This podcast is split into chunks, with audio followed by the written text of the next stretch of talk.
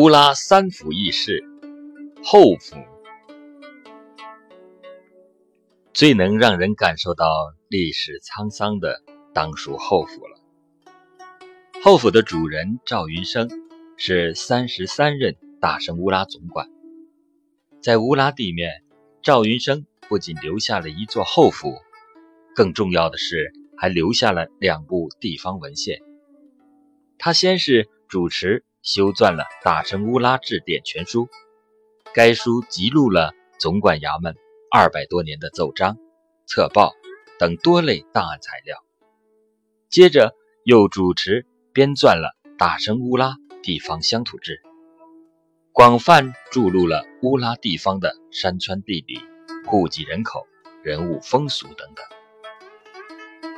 今天这两部志书是研究大生历史。和乌拉乡土文化的重要史料。透过书中的许多旧档，我们得以对那段历史保有记忆。凭此一点，赵云生与吉林相邦便功不可没。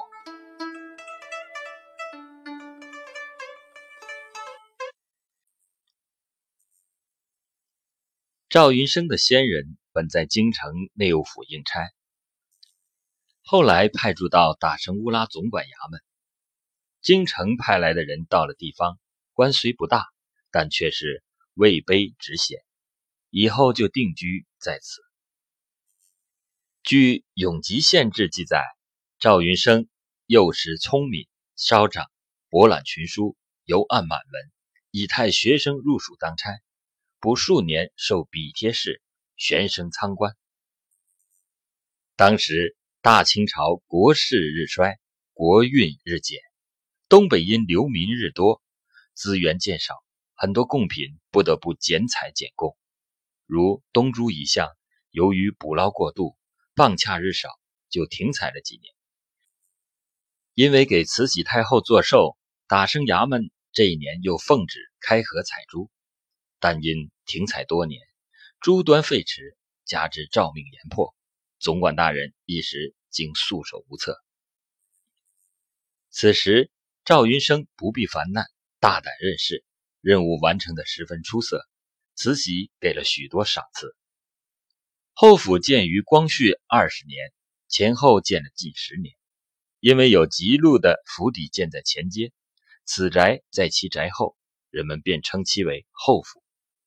府邸占地面积将近一万平方米。主体分庭院、南园、西花园三部分，围墙以水磨青砖砌成。门楼檐下是砖刻浮雕，福禄寿三星、天官赐福、和合二仙、刘海戏金蝉。大门高悬一匾，坐镇雍容，为奉天将军伊克唐阿、吉林将军长顺、黑龙江将军德英联名赠送。进门照壁浮雕，海上日出。过了照壁是二进门红门楼，门楼内外各有一匾，一为庆亲王题，绳直冰清；一为状元陆润祥所题，兰桂有分。里进三合院有游廊相通，房东侧筑有八米多高的烟囱，上有三层立体小楼。楼边挂着铜制雀翎，风过处铃声叮咚。据说当时城内有个西明奎，人称西老爷，专好词颂，说是后府的南书房位置不大，仿的是宫廷形制，有欺君罔上之嫌，要去京城告状。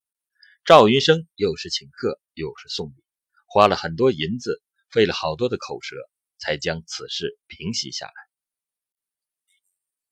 光绪二十一年，赵云生调任博都纳副都统。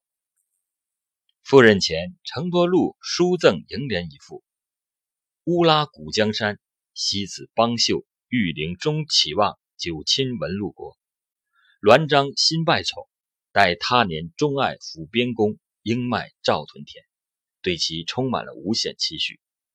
可是到任仅一年，便死在那里。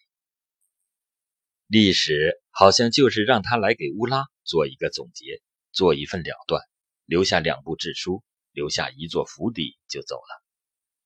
他从乌拉离任时是光绪二十一年，再过十六年，清朝灭亡，大生乌拉从此成为了历史。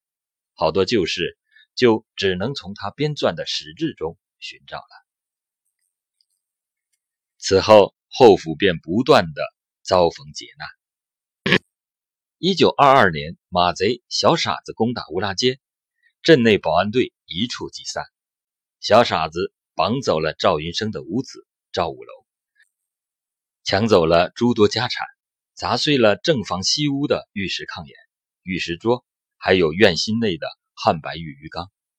镇上一些人至今都在惋惜那玉石炕沿，说是那炕沿里有金鱼游动，金是金鳞，价值连城。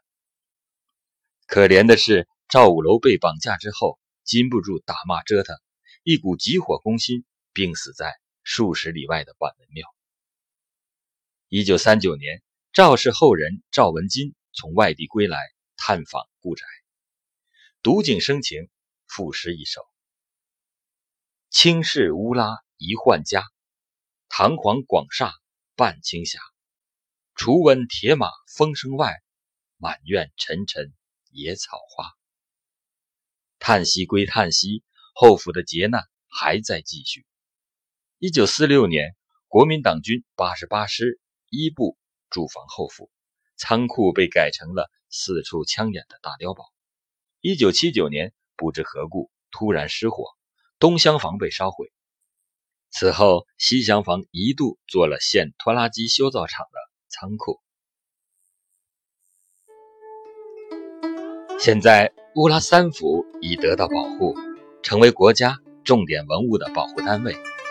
它们是古镇的历史标记。